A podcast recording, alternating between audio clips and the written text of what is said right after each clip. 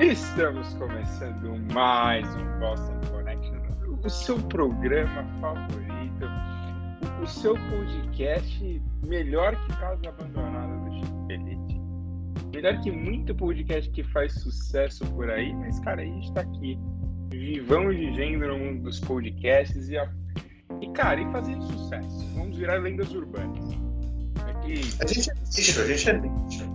Exato, daqui 100 anos vão falar assim: você ouvia aquele podcast? Nossa, os caras já morreram, mas pô, o podcast aí vai estar tá bombando a gente não vai ganhar dinheiro nenhum sobre isso.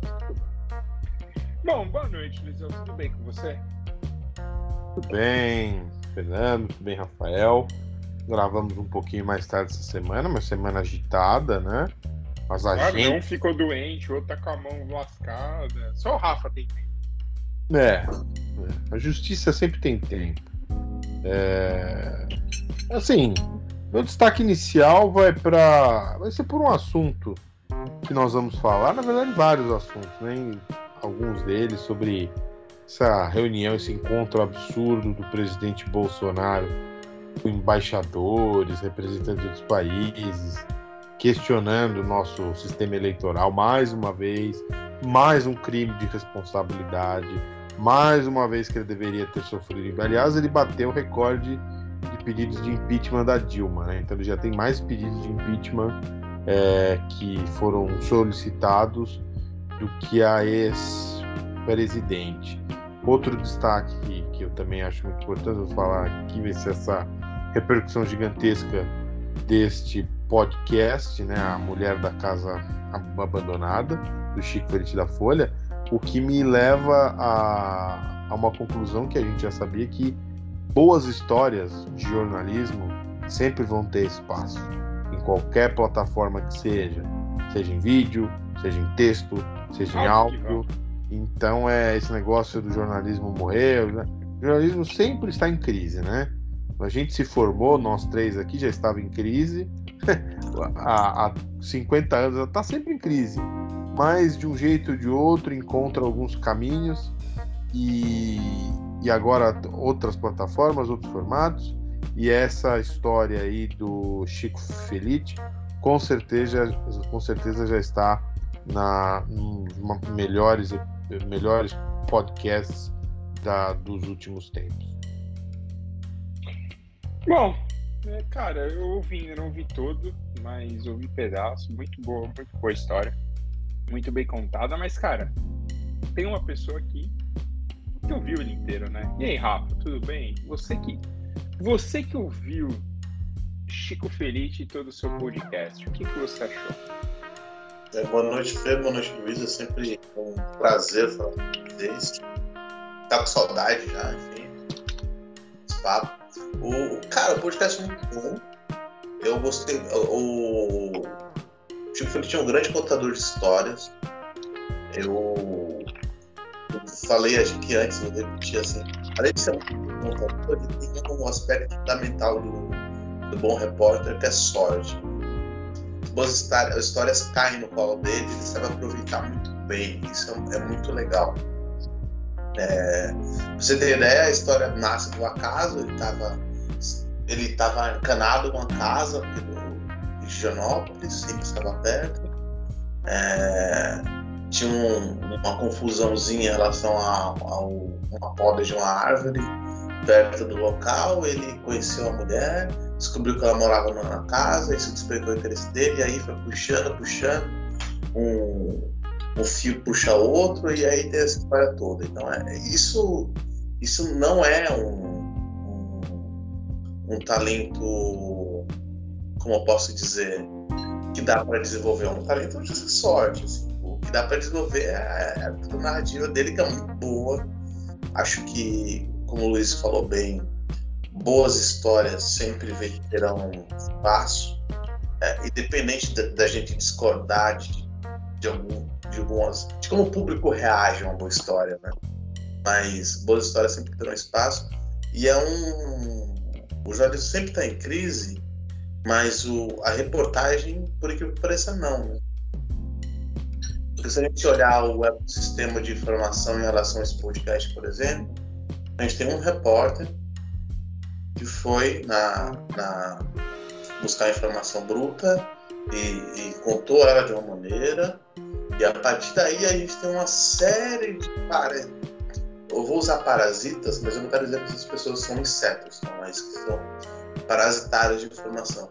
Um monte de produtores de conteúdo que passaram a parasitar em torno dessa reportagem. Inclusive a gente aqui agora está falando sobre isso, sobre essa reportagem. Então, o... essa coisa de ah, a produção de conteúdo vai substituir não vai. Não vai. Nada, nada chega perto de uma reportagem bonita, bem apurada, bem narrada. É, não, não, tem isso.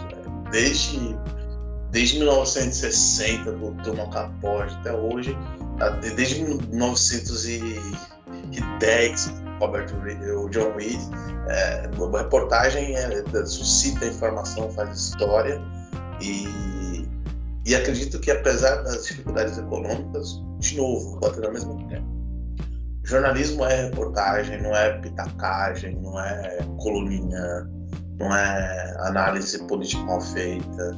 Quanto mais o jornalismo investir em reportagem, melhor será.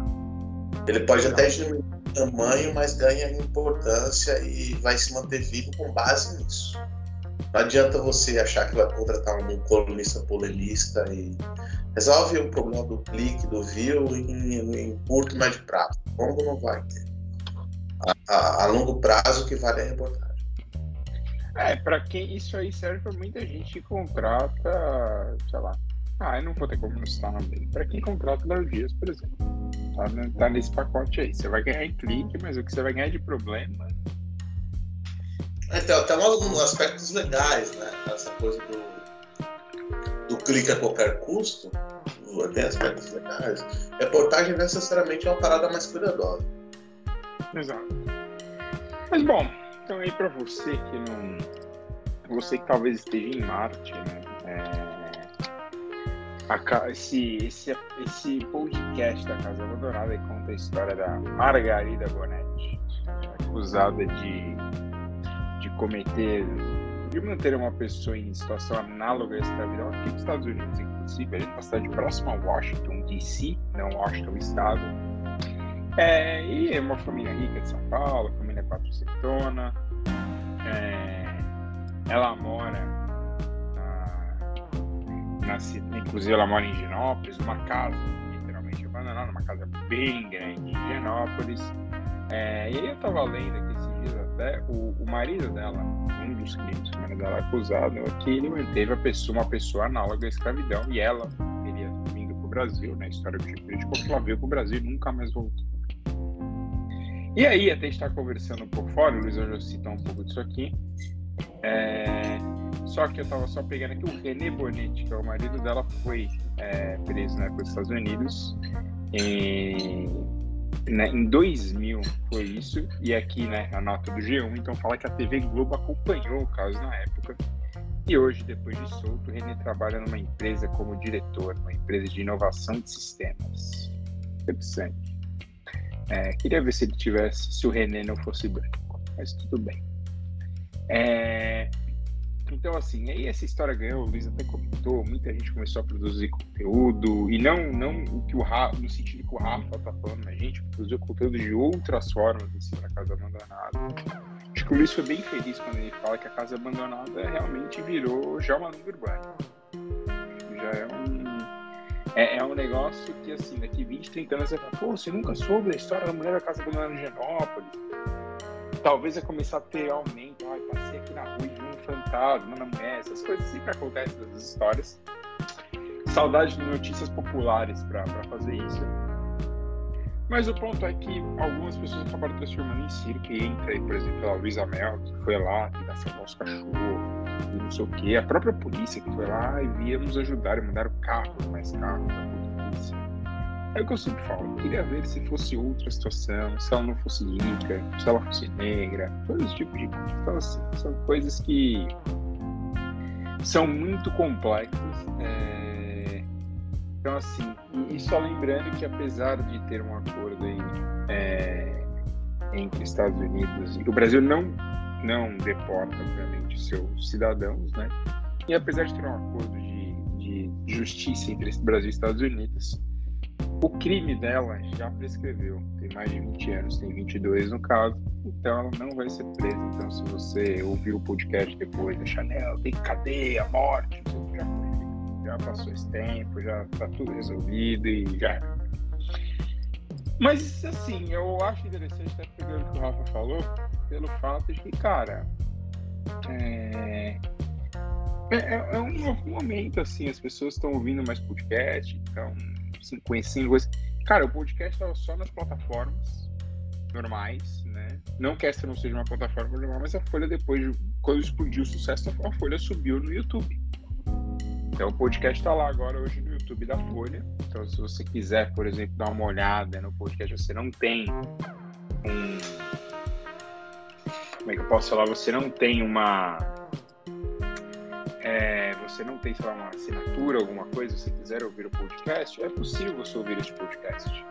Tá lá no YouTube, até vou dar uma olhada aqui para ver quantos quantos views tem o, podcast da Casa Abandonada no YouTube, mas você pode você pode ouvir lá no seu YouTube ou tomar uma cervejinha com o Rafa aí, ó. No momento que caiu.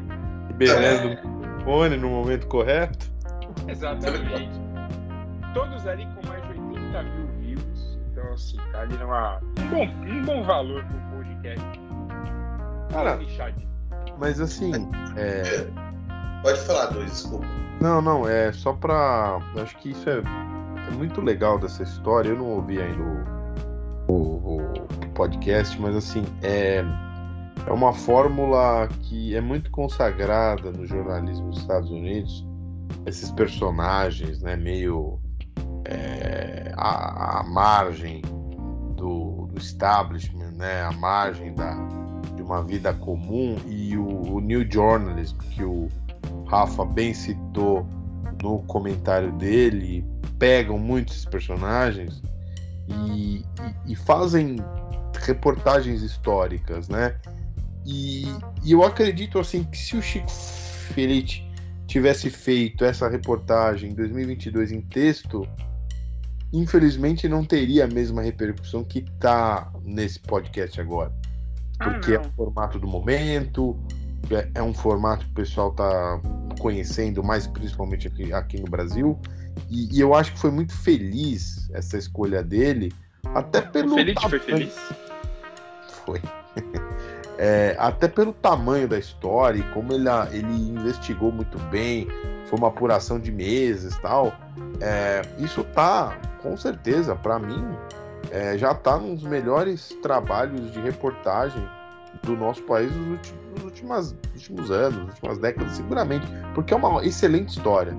É, é uma história que se encaixaria em qualquer livro, muito bem escrito de New Journalism, é, se fosse em outra, outros anos, venderia muito bem, porque a história é muito boa. É aquela história que acontece na vizinhança tal, e que ganha contornos assim, uma casa praticamente se desfazendo num bairro rico, faz uma ligação com Estados Unidos, alguns processos. Cara, é, é fantástico. Então, dou os parabéns para ele. Não ouvi o podcast ainda, mas com certeza eu sei que eu vou adorar a história porque ele fez, ele foi muito bem nessa.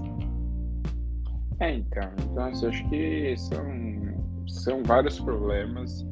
O Rafa quer é... falar, depois você é olha para Desculpa, Rafa, desculpa, Rafa. Não, é que eu fui, eu fui ver uma informação que eu estava lendo aqui sobre a casa abandonada. Fala, Rafa. Essa informação, informação é sempre prioridade, fala aí. Não, não, não, pode falar, pode falar, que eu achei que era uma coisa importante, mas já tinha, a gente já tinha falado.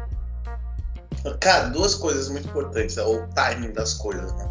Eu lembro que em 2014 eu sugeri fazer um podcast numa empresa de tecnologia e, e conteúdo e, e um, um, um, dessas pessoas, gestores de comunicação, riu da minha cara. É, e, e, essa mesma pessoa eu estava falando hoje em dia, estava comentando o podcast do Chico Felice alguns anos depois. Assim. Então, tá, tá coisa do timing.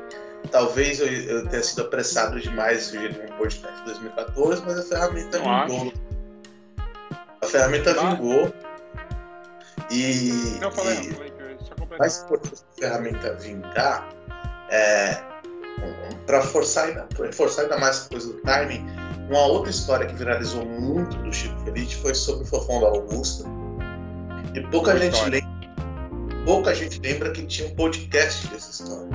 O podcast não fez tanto sucesso porque o texto era muito bem feito, teve uma força muito grande, era um texto muito gigante e as pessoas que, que- subverteu a lógica da internet, né? Aquela coisa do texto muito grande não captar o leitor. Esse texto captou e, e não faz tanto tempo assim, né? Acho que foi em 2018 que ele publicou esse texto do Fundo Augusto, que depois virou livro. E agora o podcast que viralizou. E talvez se fosse em texto, eu concordo com o Luiz que não teria o mesmo impacto. Realmente não teria. Não, não teria. Mas aí, só aproveitando aqui, eu tô dando uma. Enquanto fala que eu tô dando uma buscada no Google de vídeos sobre isso.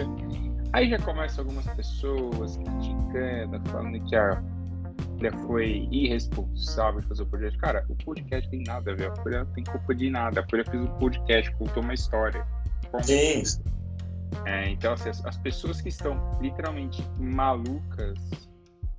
Tem um vídeo de um menino aqui falando que vendi laranja para a mulher da casa abandonada. Esse é o problema, entendeu? Porque as pessoas acham que tudo é divertido, tudo é, tudo é brincadeira. Eu só queria mostrar aqui uma coisa para quem nos acompanha sobre falar um pouquinho sobre algoritmos. É, Cara, hoje acabei de achar aqui, estou procurando. Minha busca na, no YouTube é casa. Ah, casa abandonada. Casa abandonada da, da Folha de São Paulo. E de repente apareceu uma, Uma música. correção ao vivo aí. É. É, então. eu Quem sabe faz ao vivo, Pera. É isso aí.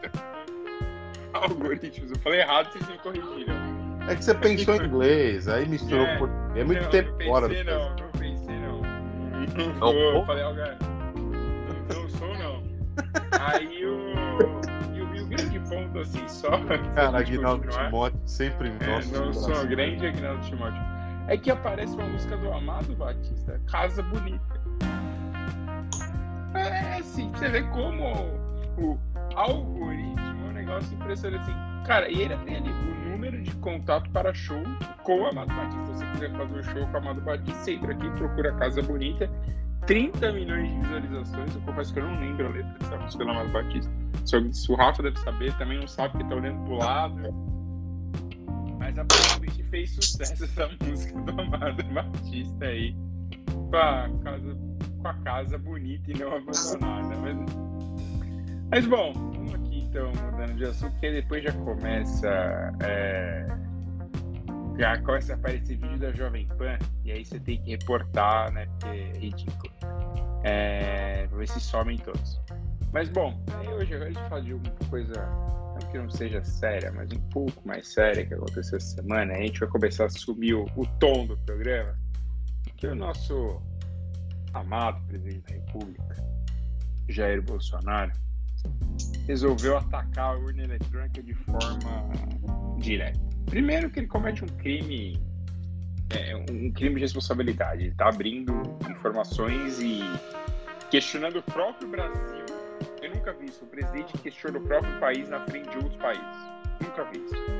A mesma coisa que ele faz, que eu sei que eu nunca vi. Ele critica a urna eletrônica, a mesma que elegeu ele e tantos outros.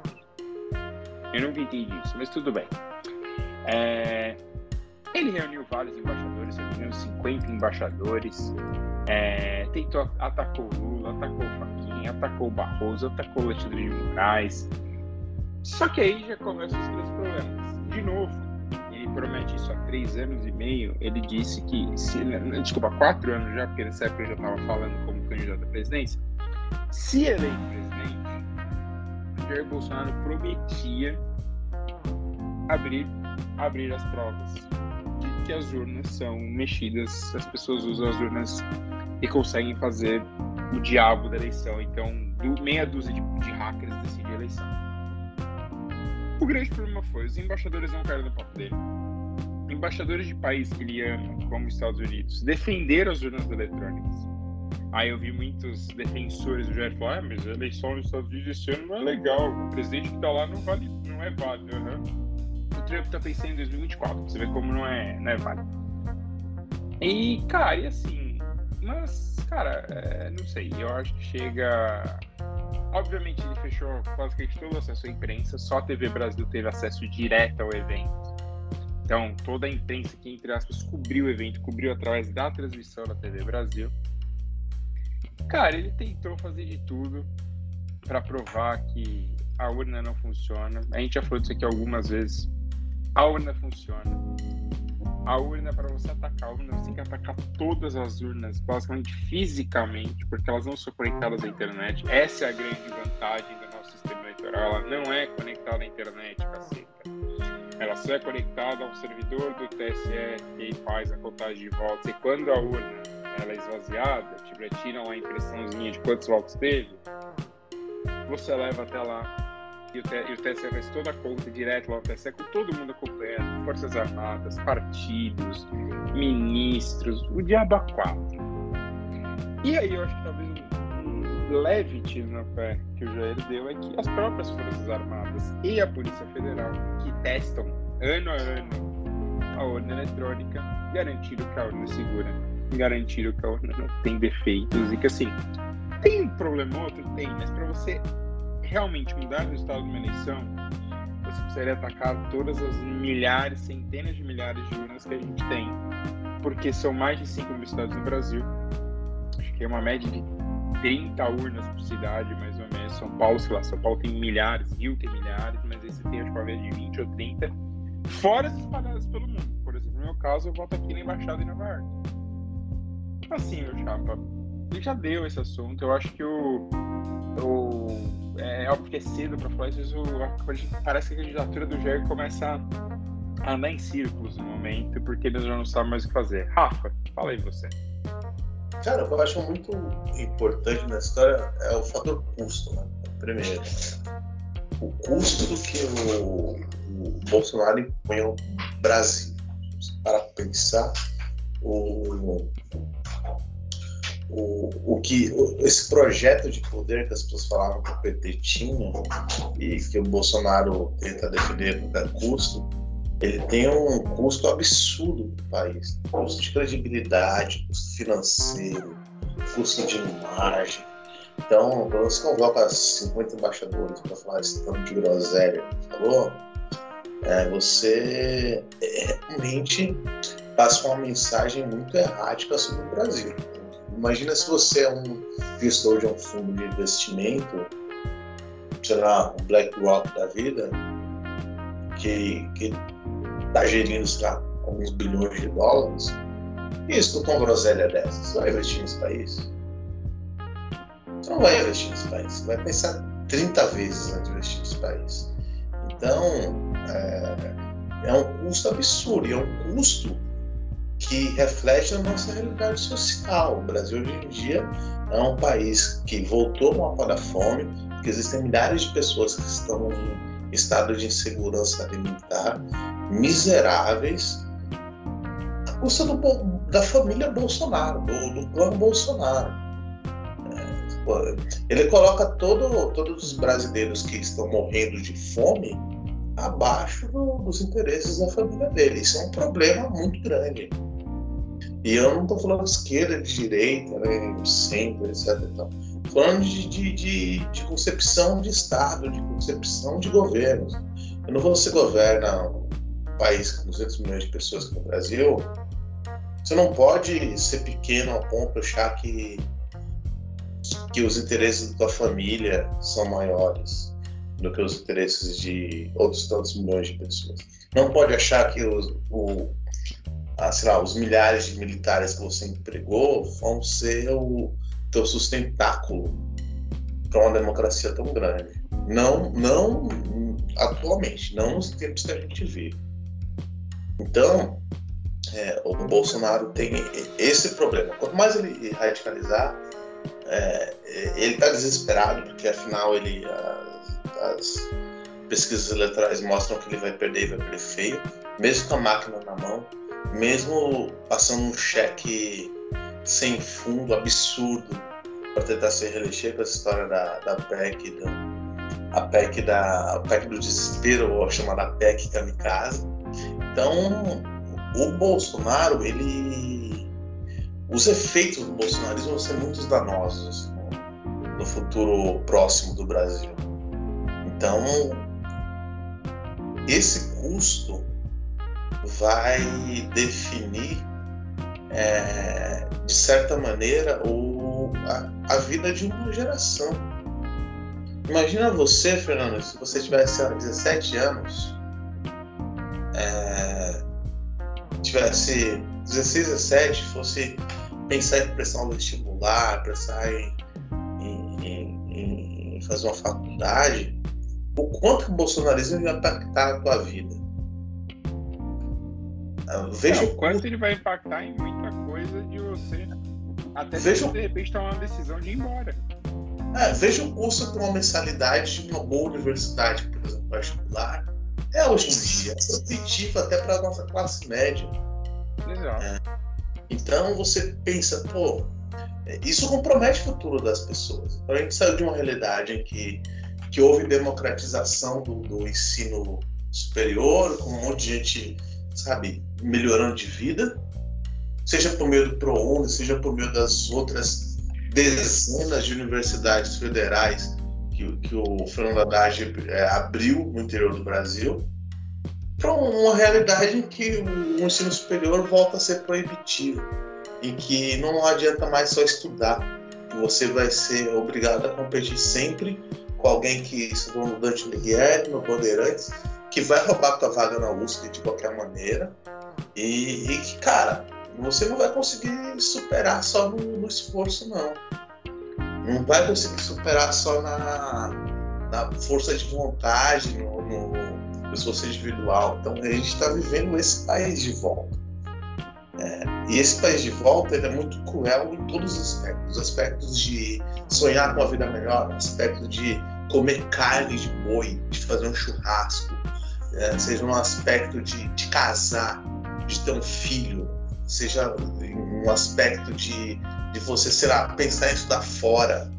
Então, é, é, tudo isso foi sequestrado pelo bolsonarismo, que é sustentado por uma série de pessoas que, de verdade, pouco contribuem para o futuro do país, já que, que a célula mor do bolsonarismo é um monte de gente tem renda garantida por aposentadoria ou por meio de alguma empresa é, de médio porte que, que dava um tipo de lucro ou de grande porte que comprou o bolsonarismo porque viu algum, alguma vantagem é, a, a, curto prazo. Então, esse custo é absurdo. Absurdo. Eu brinco com os meus amigos que para melhorar a imagem do Brasil, a gente tem que fabricar mais os dois Pelés e descobrir a cura do câncer. Assim, porque o bolsonarismo destruiu a imagem do Brasil. Essa é a realidade. Olha, Rafa, se o Luiz falar, se for só destruir a nossa imagem até. Ah, beleza. Aí você tenta recuperar. O problema é que você destrói. Você destrói vários tipos de vida. Aquelas que a gente perde, porque um maluco, beleza, não quis respeitar as regras de, da pandemia, ou tentar tomar uma atitude vendo que a pandemia estava chegando. De novo, a gente podia ter sido exemplo da pandemia. O Brasil era um país é um país gigante que podia ter, cara, tratado isso totalmente diferente. Obrigado aí pro Estadão que fez aquele, aquele grande texto antes da eleição, né? uma escolha muito difícil. É, e por outros motivos aí, o econômico, o Luiz aí acompanha o lado financeiro do nosso país todo dia, cada vez mais pessoas em situação periclitante. Quem tem dinheiro, quem tem dinheiro tá fora com dificuldade. Li algumas histórias esse final de semana, acho que você lembra na época, ou talvez até na Globo agora, falando de gente, de empresários que tem muito dinheiro, o cara tá trocando carro, carro BMW, não sei o que, um carro mais simples para cara poder manter o, o padrão de vida, né? Assim, para gastar o dinheiro com outras coisas, ou até para colocar dinheiro na própria empresa, porque a situação tá ruim. Então, as pessoas nunca vão entender que quanto menos desigualdade você tem, mais consumo você tem. Mais consumo você tem, o cara que está lá no topo ganha mais dinheiro. O cara que está embaixo consegue acessar mais coisas e não que ele tenha mais dinheiro, mas ele pensa que um pouco ele tem mais dinheiro, porque ele está acessando muito mais coisas, então ele se empolga no gasto. Ele, o cara vai gastar, o cara tem, sei lá, salário mínimo salário ok, o cara consegue comprar comida, pagar as contas, na sobra para comprar, sei lá, um telefone da, da moda, um negócio legal, cara, esse cara tá fazendo a economia girar tanto quanto o cara que é rico. Só que as pessoas não conseguem entender isso. Mas fala aí, vai, Luizão. Olha, é, eu acho que o governo Bolsonaro fez muito mal ao Brasil em vários campos. É, um que me choca muito é a gente pensar que desde que o Bolsonaro assumiu em 2019, a gente não teve um ministro da educação sério. A gente está três anos, a nossa educação, que não, é, não era boa, está num escuro absoluto. A gente teve Ricardo Vélez, a gente teve Weintraub, teve, teve Milton Ribeiro. O cara que o Bolsonaro jurou que colocaria a cara no fogo por ele. Sabe? Então, assim, é, e a chave, aqui a gente já falou, especialistas já falaram, para a gente tentar sair dessa situação que nós estamos no bolsonarismo hoje, que piorou muito nos últimos três anos, mas a gente vem com um atraso econômico há muitas décadas, mas se acentuou muito nos últimos anos. É, é um atraso com... educacional que é histórico. Exatamente, é uma educação boa, educação reconhecida. É... E assim, você não tem um ministro da educação, porque eu não considero. Eu, se fosse editor do Wikipedia, apagaria. O governo Bolsonaro não teve ministro da educação. Não pode considerar Ricardo Vélez, Weintraub, Milton Ribeiro ministros da, edu da educação. Isso é uma, para mim, a coisa mais triste de, de, da parte administrativa, né, que esse governo fez.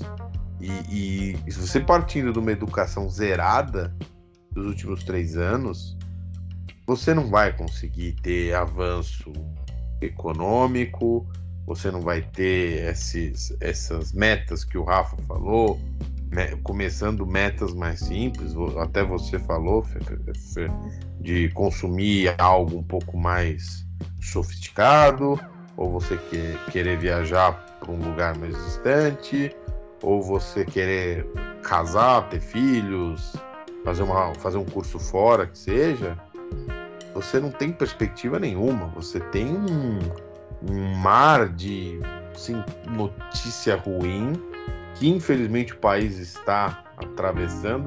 Não é só o nosso país, diga-se, o mundo está passando por um momento muito delicado que já era esperado. A gente veio de um cenário de guerra desde 2020. Muita gente pode não querer é, entender isso, mas a gente passou por uma guerra. É, é inegável isso. E é um momento, foi um momento histórico. Então, e, e aquela coisa que a gente sempre fala, né? muitos pensaram que o ser humano ia sair melhor da pandemia e o reverso, né?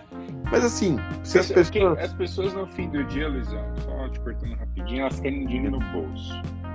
Exato. Se o cara tem dinheiro, ele passa a tratar o, o, próximo como um grande lixo e acha que tá tudo bem, só porque ele conseguiu ali ganhar, sei lá, 5 mil dólares a mais de salário por mês. É isso. É isso, é isso mesmo. É, é, é a, a questão no fim do dia é se você tem um salário razoável que consiga é, quitar as suas necessidades e ter uma sobra. Quem dera ter uma sobra para outro mês para fazer um investimento. Em suma, é, o atraso que o bolsonarismo vai trazer para a gente, está é, trazendo, a gente vai sentir por muitos anos ainda, infelizmente.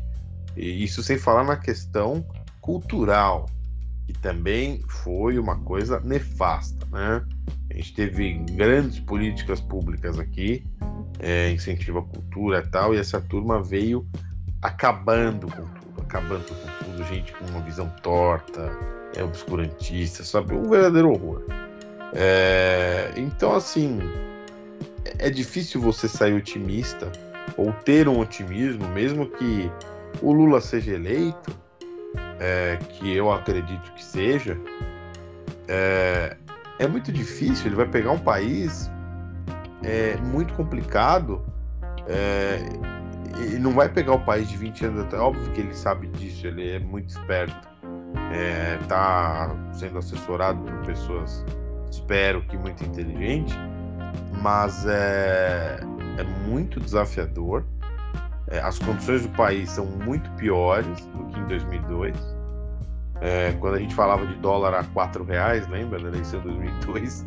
É, agora o dólar está batendo 5,40, quase 5,50, lembrando aqueles dias mais turbulentos do câmbio. E, e a perspectiva é 2023 um ano duríssimo. Primeiro ano de um novo governo, vai ter que apertar o cinto, a gente não sabe como vai estar a inflação, é, a gente não sabe como vai montar os juros, a gente não sabe como vai estar a economia mundial, as big techs, semana a semana, revendo o planejamento, cortando cargos de confiança, freando as contratações. E estamos falando das grandes empresas. Ford também já soltou um comunicado, eh, se não me engano, para dispensar 9 mil funcionários pelo mundo. Ou seja, a crise está se desenhando. Não foi oficializada ainda, mas para as grandes empresas ela já está aí. E, e, e os candidatos parecem que não vão falar disso, né? É, não vamos falar disso, vamos falar de apenas é, o que, que eu posso fazer e tal. Vai ter essa PEC já que arrombou o orçamento, não está no teto, mas a gente vai tentar compensar com receitas extraordinárias. É, é muito, é muito desafiador é, o nosso Brasil de hoje e o Brasil dos próximos anos.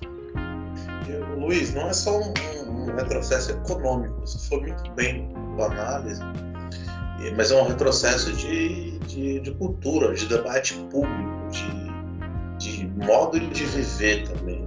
Tem, tem, tem tudo isso. O Brasil, pós-FHC, era infinitamente mais civilizado do que o Brasil que a gente tem hoje. A começar pela transição completamente tranquila, colaborativa, era um um outro momento do país, as pessoas tinham esperança, o debate era melhor, apesar de todos os problemas no fim dos anos 90 e 2000, é, tinha o, o, nível do debate público era muito superior ao atual, muito superior. É, ninguém acreditava em uma madeira de piroca em 2000. Não, e Rafa, e assim, se você for analisar friamente, desde a redemocratização, a única transição entre partidos diferentes que acabaram o mandato é, de, de, legalmente foi essa, FHC para o Lula, porque Lula e Dilma são do mesmo partido, nem conta com uma coisa, vai, uma coisa só. Depois teve impeachment, aí todo aquele processo turbulento, Temer e Bolsonaro, então foi uma, né, uma coisa estranha. E agora o Bolsonaro, eu não duvido nada que faça que nem o Trump, né? Não vá para cerimônia e, e, sabe. Então é, é, é, é ruim, né? Um país como o nosso, tão importante, a gente ter um único momento de civilidade política há 20 anos atrás, né?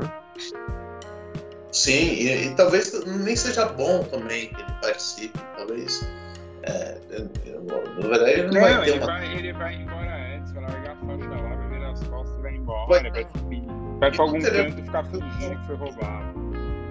E não vai ter uma transição tranquila. É porque a gente pensa que vai pegar o ah, o Lula, vai, o Lula ou qualquer outro político minimamente com telecom que seja eleito, vai pegar o Brasil 2023, pegar a terra arrasada, e muito mais arrasada do que a gente imagina. Porque é, sem a reeleição, os gafanhotos que estão aí vão, vão subir de tom.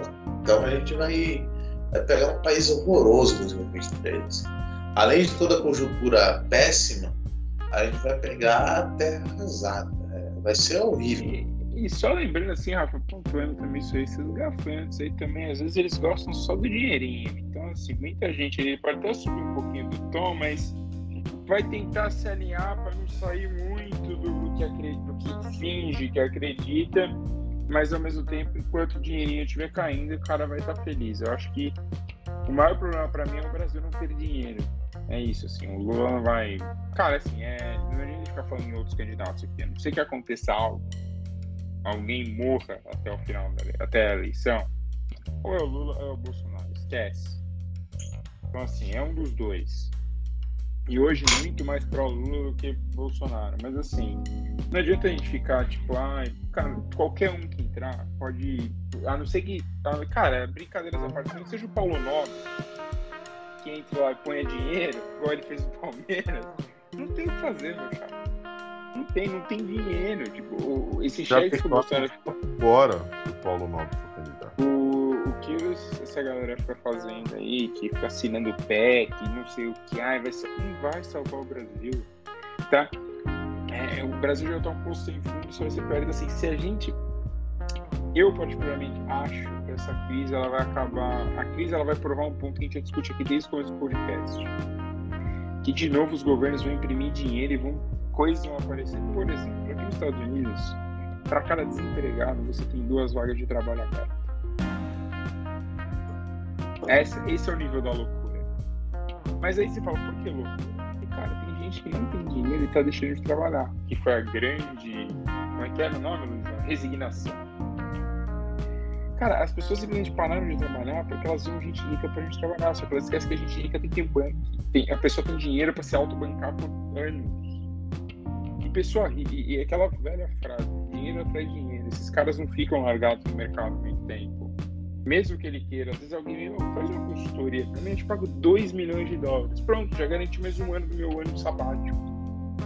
Então assim, eu acho que em algum momento, quando apertar, as pessoas capazes de voltarem um pouco ao mercado, e em alguns países você conseguir acabar dando uma minimizada nos efeitos da crise. Uma coisa, por exemplo, que me interessa muito, o Biden deve diminuir um pouco o caminho para que pessoas estrangeiras tenham visto essas coisas. Então, assim, uma facilidade um pouco mais simples, que o, o, o americano finalmente está percebendo que o estrangeiro ajuda e não atrapalha, né?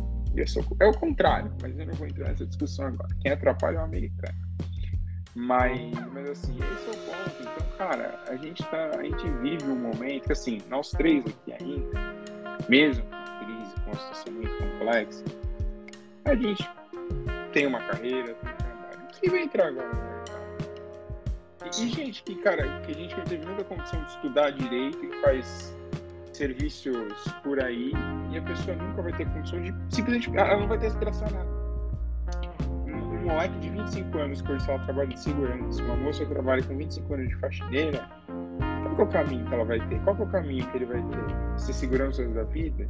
Por quê? Porque ele não vai ter condição de bancar, como a Rafa falou, de bancar. Aí vai vir o, o grande liberal da e falar assim: ah, mas ele se esforçou ele vai se esforçar, só que ele ganha mil reais por mês e desses mil, novecentos ele paga de aluguel. Como é que ele vai se esforçar? É, a, a América reais por mês.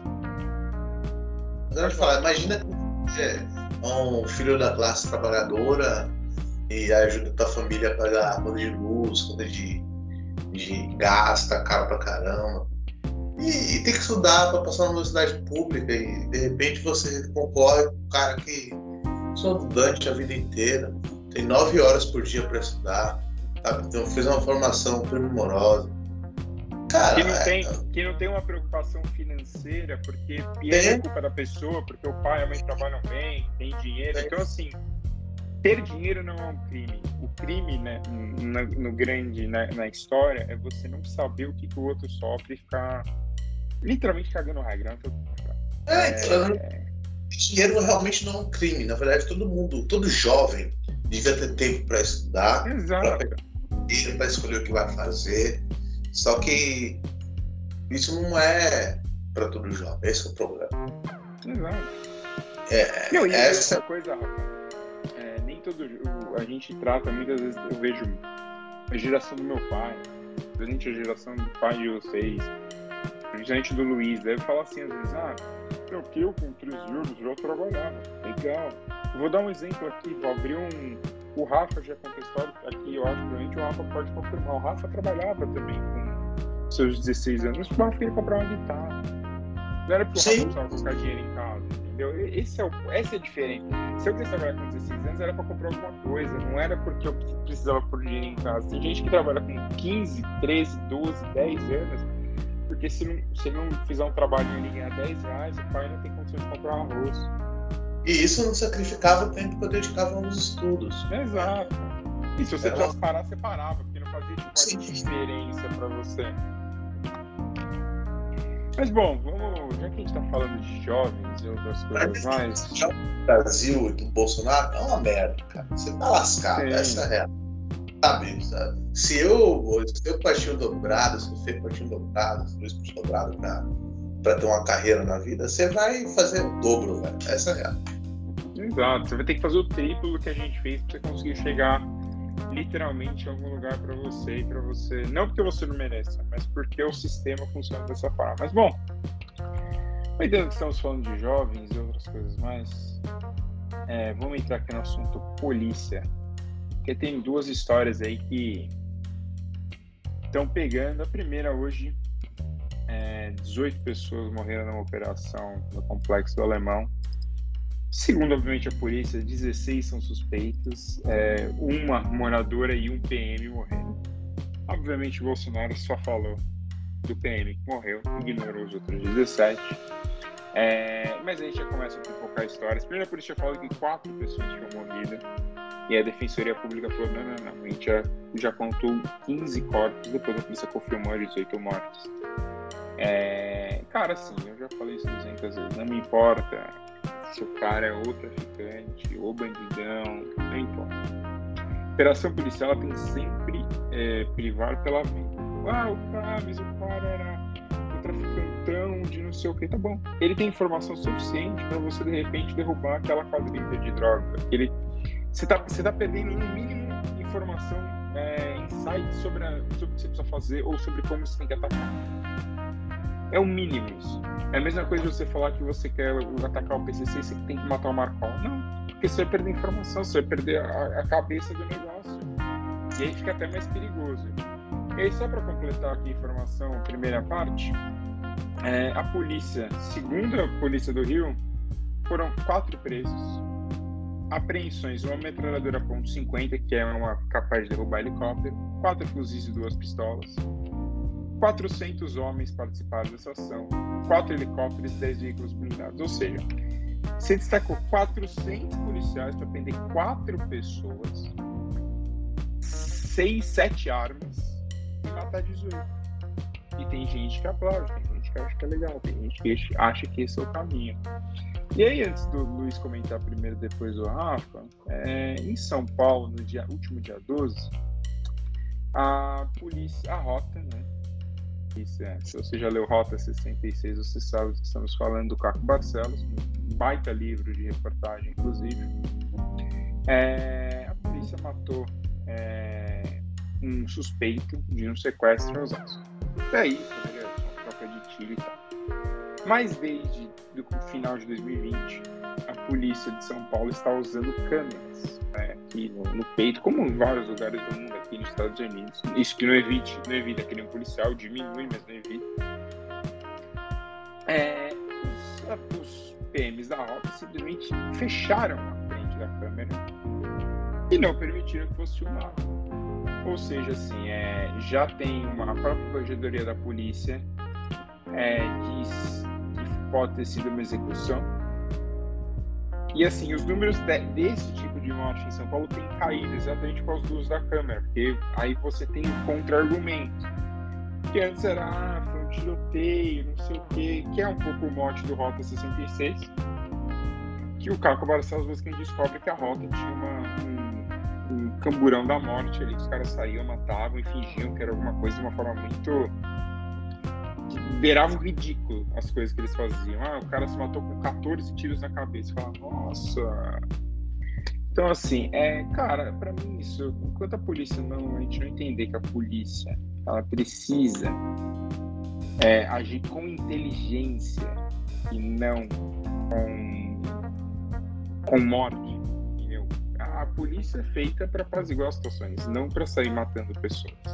Mas aparentemente, se você é pobre e negro, funciona de outro jeito. Luizão, fala aí.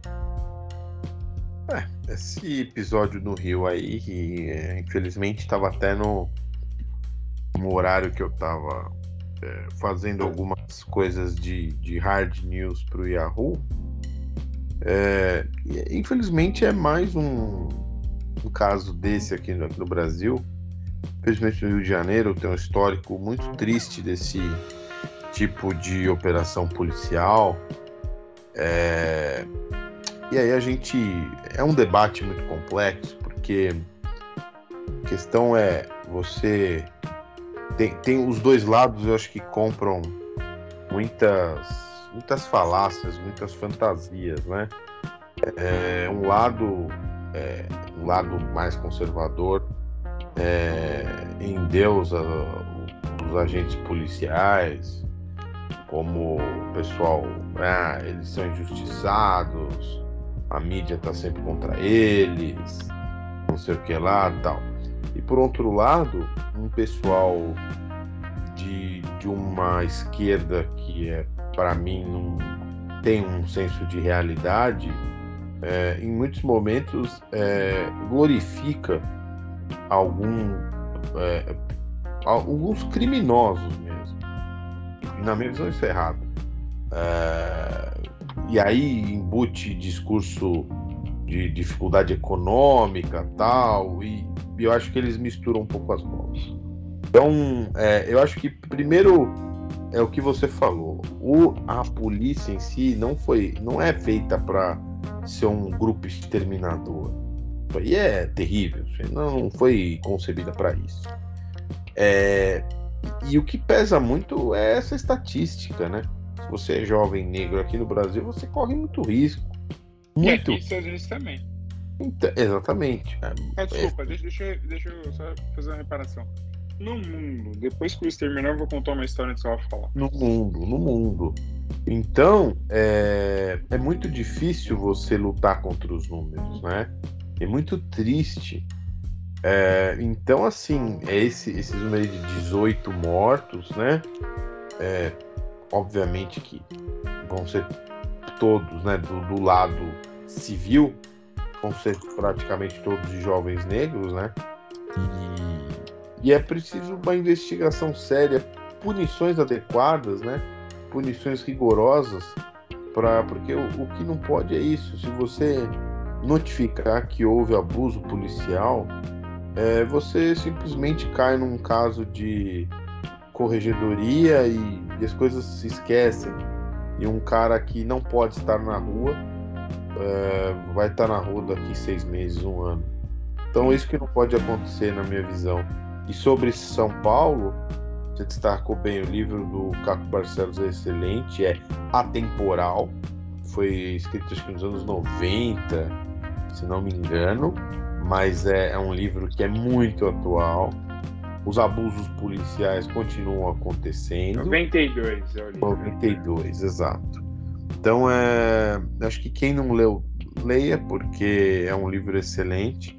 E, e, o grupo A Rota, né, que é o grupo da elite, digamos aqui, da Polícia Militar de São Paulo, é conhecida por, por muitos crimes, é, muitos, muitos crimes mal resolvidos, a gente pode dizer assim é, abusos, etc. Então, acho que a minha, o meu comentário sobre, sobre esses dois assuntos, principalmente do Rio de Janeiro, essa questão de glorificação dos policiais, que, que a gente sabe também no Rio de Janeiro, é, muitos policiais não têm uma vida fácil, não têm um salário adequado. Não, nem um pouco. Para o risco que eles correm, porque uma coisa é você ser policial aqui em São Paulo, tem mas no Rio de Janeiro a coisa é muito pior, né? E não ter um salário adequado, corre muitos riscos, isso é uma coisa. E também outra coisa, você glorificar agentes violentos, que são verdadeiros exterminadores, e também o outro lado da discussão, glorificar criminosos e, e, e aí colocando o discurso econômico, discurso de desigualdade, que para mim alguns casos não se encaixam. É isso que eu tenho a dizer. Só antes do Rafa falar, também tem um outro livro muito bom, Abusado, O Dono do Morro, Dona Marta. também do Gaco Barcelos. É... Cara, um livro também conta um pouco sobre a história do, do Morro da Dona Marta, como ele virou a casa do Marcinho PP. E daí uma grande loucura ali de drogas e afins no Rio de Janeiro. Mas só para citar um exemplo de como a gente, eu, eu me corrigi falando que era um problema do ser homem negro pelo mundo. Três dias atrás, o Bacaiu, que joga no Milan, ele estava sendo abordado pela polícia da Itália. A polícia da Itália estava atrás de dois homens, estava com um amigo do carro, dois homens que tinham roubado um carro, como que o Bacaiu estava. Obviamente você já entende entre parênteses que são dois homens negros. E um dos policiais tá, assim, tá passando um pouquinho do limite com o Bacalhau. Você percebe, o cara deu um tapão, assim, não, não, não o Bacalhau, mas pra revistar, procurando claramente droga, pega uma voz do bolso dele e joga. Os três policiais brancos. Até que surge um policial que sai do carro, esse terceiro, chega e fala tipo, ah, ele é o fulano de tal. Na hora, o policial tira a mão do Bakayoko. E aí dá, dá a impressão, não dá pra ler porque o vídeo tá distante. Que o Bakayoko dá a impressão que ele fala assim: Eu falei pra você quem eu era. Assim, pra, pra você ver que não é um problema no Brasil, não é um problema nos Estados Unidos, é um problema mundial. Só porque o cara é negro, automaticamente já foi colocado no posto de suspeito de um crime. Simples assim. Por quê?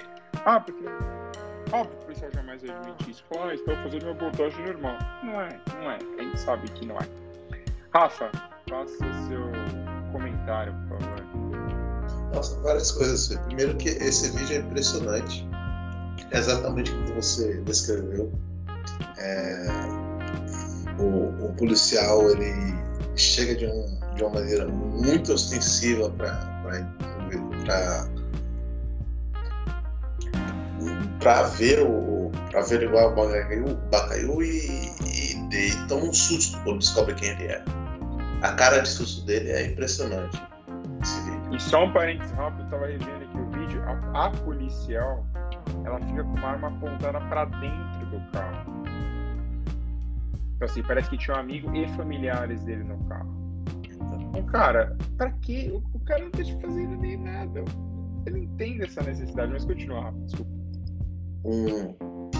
E para falar dessa questão atualmente no Brasil, é, tem que falar de um, um grande brasileiro, que é o ministro Rogério Schietti, do STJ, que é o Superior Tribunal de Justiça. O ministro Rogério Schietti tem feito um trabalho absurdo de civilização na jurisprudência criminal no Brasil.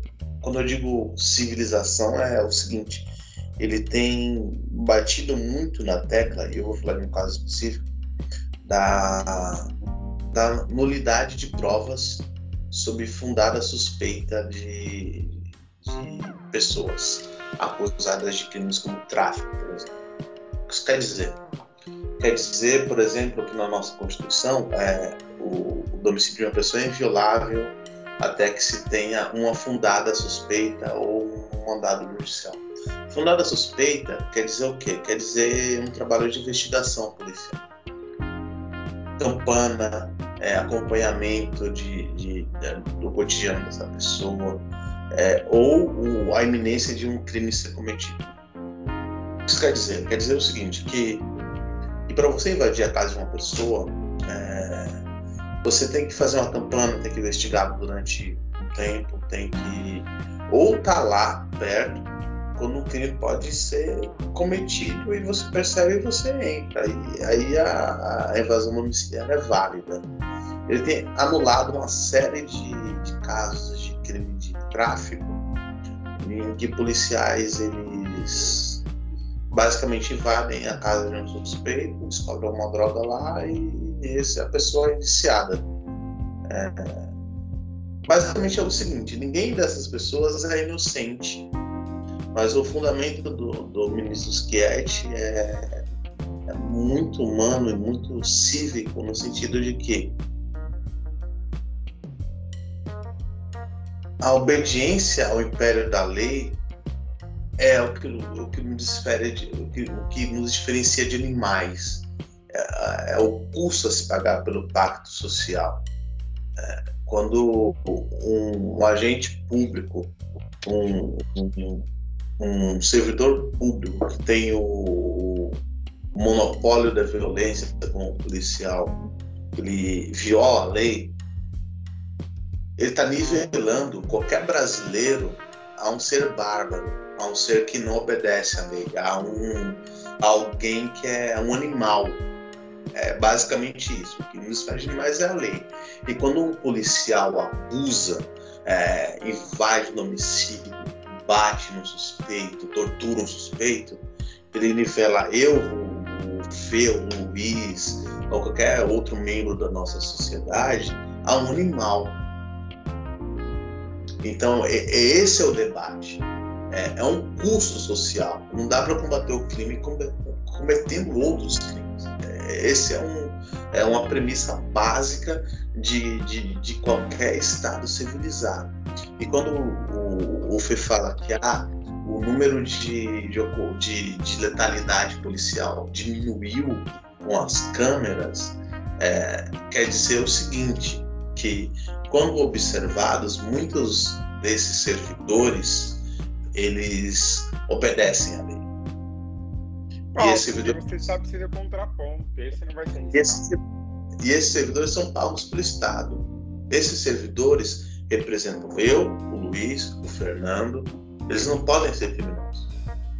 Então, é, um, um, debate que se tem colocado, por exemplo, na disputa do governo estadual de São Paulo, pelo candidato do presidente Jair Bolsonaro, o Tarcísio, é de acabar com as câmaras é, nas fardas dos policiais, que é um instrumento que diminui a letalidade policial absurdamente e que só é defendido por policiais propensos ao crime.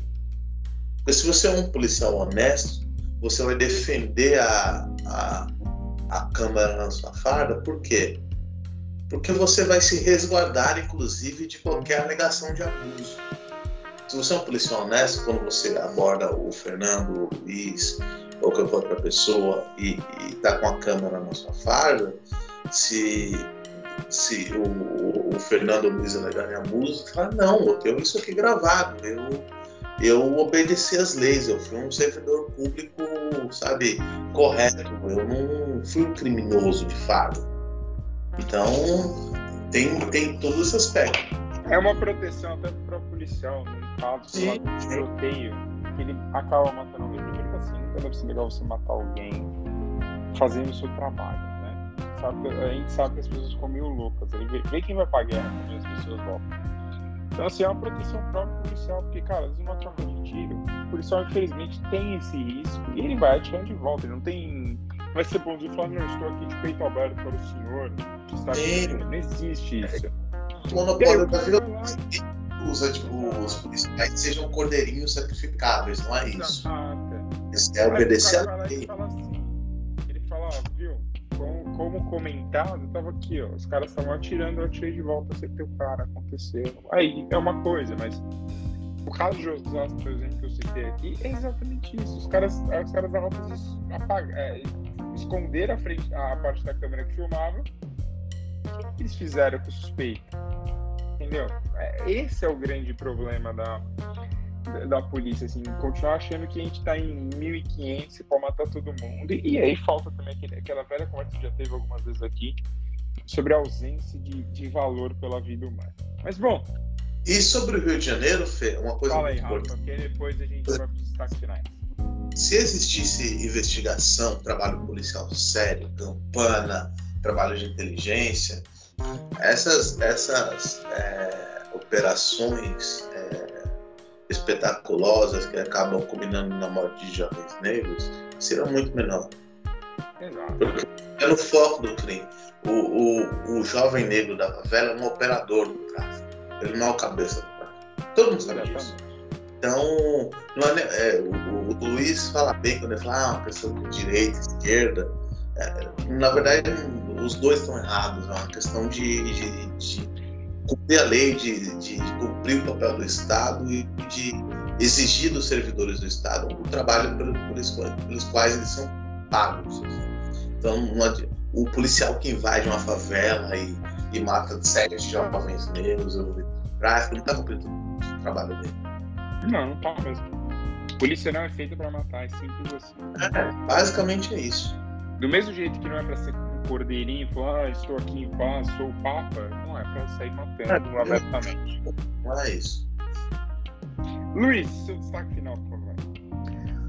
Bom, meu destaque final vai ser um filme brasileiro que eu reassisti esses dias e ele, eu acho que resume bem o que a gente falou aqui sobre o Brasil que vamos esperar do Bolsonaro. O filme chama-se Casa Grande. Se não me engano, está na Netflix. É um filme que Do trata. Walter? Do Walter? Não é do Walter. É um filme que trata de uma, de uma decadência de uma família carioca, família rica, e o, o chefe dessa família ganhou muito dinheiro, depois descobre-se a partir de golpes financeiros, e os filhos são tão alienados que não entendem o que está acontecendo, né?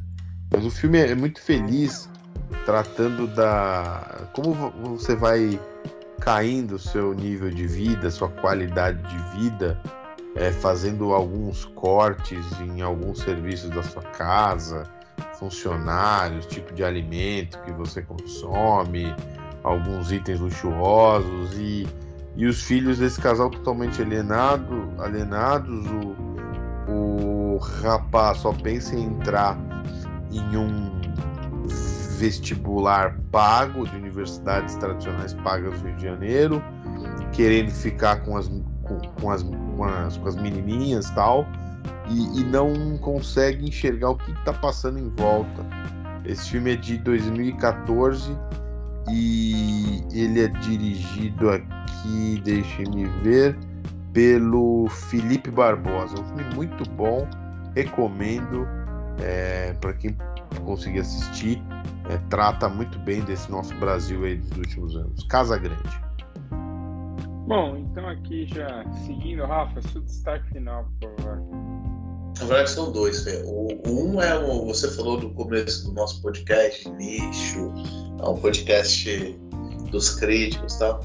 É, tem uma coisa muito boa que eu adoro, que é uma banda chamada, chamada Big Star, que é, que é uma banda de nicho, de muito nicho. Pra você ter ideia, o, o, uma banda que não fez sucesso, mas foi seminal nos críticos de rock, em que que é muito boa. é, O lançamento do disco foi num, numa convenção que, que aconteceu nos Estados Unidos e, e, e basicamente reuniu os maiores críticos de rock da época. Então era a banda preferida dos críticos de rock.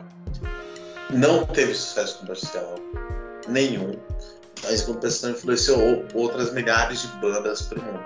Tem um documentário no Netflix que fala sobre o Big Star, que é muito bom, que dá para entender basicamente o, o porquê de que esses críticos de rock se cantaram tanto por essa banda e por que ela não fez sucesso. É muito legal, vale muito a pena ver. Um outro destaque final, eu vou continuar com a minha série de destaques finais, exaltando a cultura argentina e indicar o filme Nove Reinas, que é um filme maravilhoso, do Darim, tem muito a ver com a cultura urbana de Buenos Aires, tem um, Sensacional. tem um roteiro maravilhoso, é, todo mundo tá bem nesse filme. E, e, cara, é maravilhoso. Vejam Nove Reinas, que é, é incrível. E, e é tão bom que até o Luiz, que é o maior hater da Argentina que eu conheço, reconhece que é uma baita película. Então, Filme, filme argen- O cinema argentino é maravilhoso, fantástico. Sou muito fã. É, são excelentes. E, e acho que não sou hater da Argentina, sou hater de algum ao, ao- estado de espírito de alguns argentinos que me incomoda. Apenas isso. A Argentina é um país fantástico, uma cultura espetacular, literária, musical, gastronômica também Falso. Mas é algum estado de espírito de alguns argentinos que, que acham que estão na década de 30 ainda, que, que me incomoda um pouco. Só isso. Bom, é, meu destaque final que eu estou assistindo, né? Vou terminar, deixei o segundo episódio. Cara, assistam a série da Daniela Pérez, contando como tudo aconteceu em 1992. É, é muito engraçado ver atores da Globo extremamente fora da Globo. Assim. Parece uma grande série da Globo na HBO Max. Mas a da HBO não é da Globo. Não, não, não sei, talvez por que, que não foi para a Globo. Não sei se talvez foi uma decisão da, da Glória Pérez, isso, né? Mas tá lá na, na HBO com cara, Raul Gazola, Alexandre Frota, Paulo de Arraia, uma grande loucura. Assim, quase literalmente novela da Globo. Mas é uma série que acho que mostra um pouquinho do que a gente fala assim, sobre de pessoas, principalmente se a pessoa é conhecida, se ela não é, dá pra ter uma boa noção. Mas é isso. Voltaremos semana que vem, sim, na segunda-feira. Aquela festa de segunda maravilhosa. Mas estaremos por aqui. Um grande abraço. Hasta.